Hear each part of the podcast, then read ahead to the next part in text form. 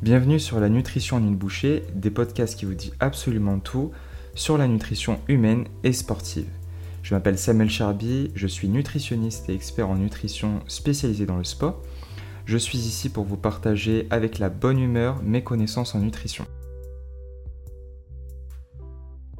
Comme vous l'avez remarqué, les beaux jours reviennent et le soleil nous a vraiment manqué et notre corps nous l'a fait ressentir car nous sommes souvent carencés à cette période de l'année dû au manque d'exposition durant l'hiver. La vitamine D est essentielle à cette période de l'année euh, car elle contribue au bon fonctionnement de l'ensemble de notre organisme. Il permet tout d'abord une minéralisation optimale de vos tissus. Il s'agit tout simplement des fondations solides de vos os, de vos cartilages et des dents. On reconnaît aussi son rôle dans l'optimisation d'une meilleure contraction des fibres musculaires ainsi que dans la régulation hormonale. La vitamine D peut provenir soit d'origine végétale, soit d'origine animale.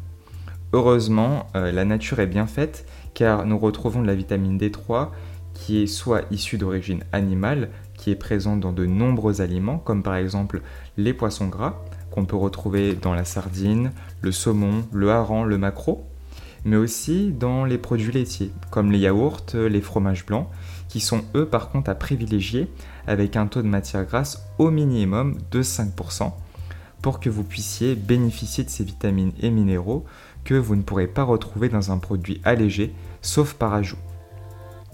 Parmi tous les aliments, c'est bien évidemment l'huile de foie de morue qui arrive en haut du classement. Parfois, il est associé à de mauvais souvenirs d'enfance, mais c'est pourtant l'aliment qui est le plus intéressant avec 250 microgrammes de vitamine D pour 100 grammes. Bien évidemment, si son goût vous incommode, vous pouvez opter pour des capsules d'huile de foie de morue. Et les œufs sont eux aussi une source d'aliments très intéressante grâce au jaune. Mais il ne faut tout de même pas négliger le blanc, qui lui aussi est très bon pour la santé.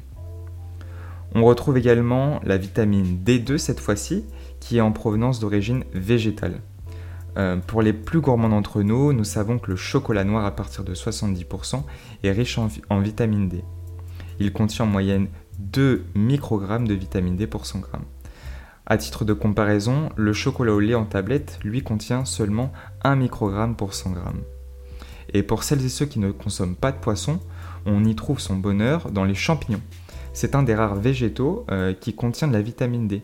Et les girolles crues et les morilles contiennent en moyenne 5 microgrammes contre 3 pour les cèpes. Une autre voie permet de couvrir vos besoins en vitamine D, je pense que vous l'aurez deviné, il s'agit du soleil. Pour celles et ceux qui adorent faire des bains de soleil, une exposition seulement de 15 à 20 minutes permet à votre corps de synthétiser naturellement cette vitamine à partir du cholestérol qui est présent dans votre corps. Donc ne vous en privez pas, à condition bien évidemment de bien se protéger.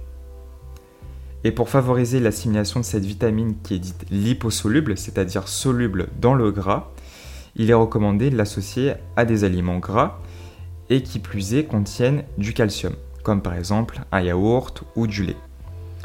Et d'après l'ANSES, il est recommandé d'avoir un apport journalier de 15 microgrammes par jour pour un adulte, en sachant qu'en moyenne nous consommons seulement 3 microgrammes par jour par rapport à nos besoins.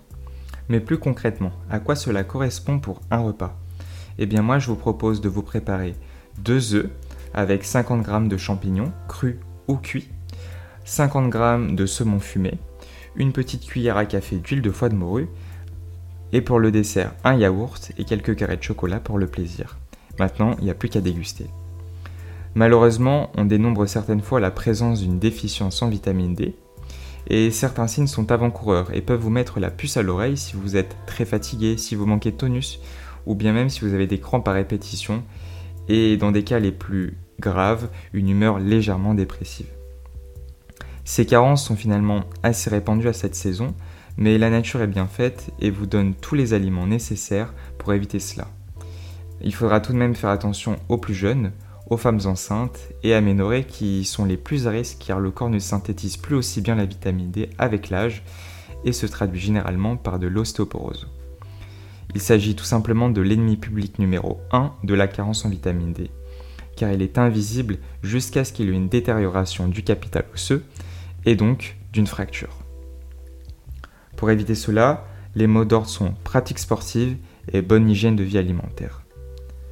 Et oui, c'est déjà la fin de ce nouvel épisode de la nutrition en une bouchée. D'ailleurs, si vous écoutez ce message, c'est que vous êtes resté jusqu'au bout, alors vraiment merci. Si vous voulez, vous pouvez me laisser un avis sur Apple Podcast ou Spotify et partager cet épisode autour de vous. Si vous avez des idées de sujets que vous aimeriez voir abordés, dites-le moi en commentaire ou bien sur les réseaux sociaux sur Samuel Charby Nutrition. Je vous dis à la semaine prochaine pour un nouvel épisode.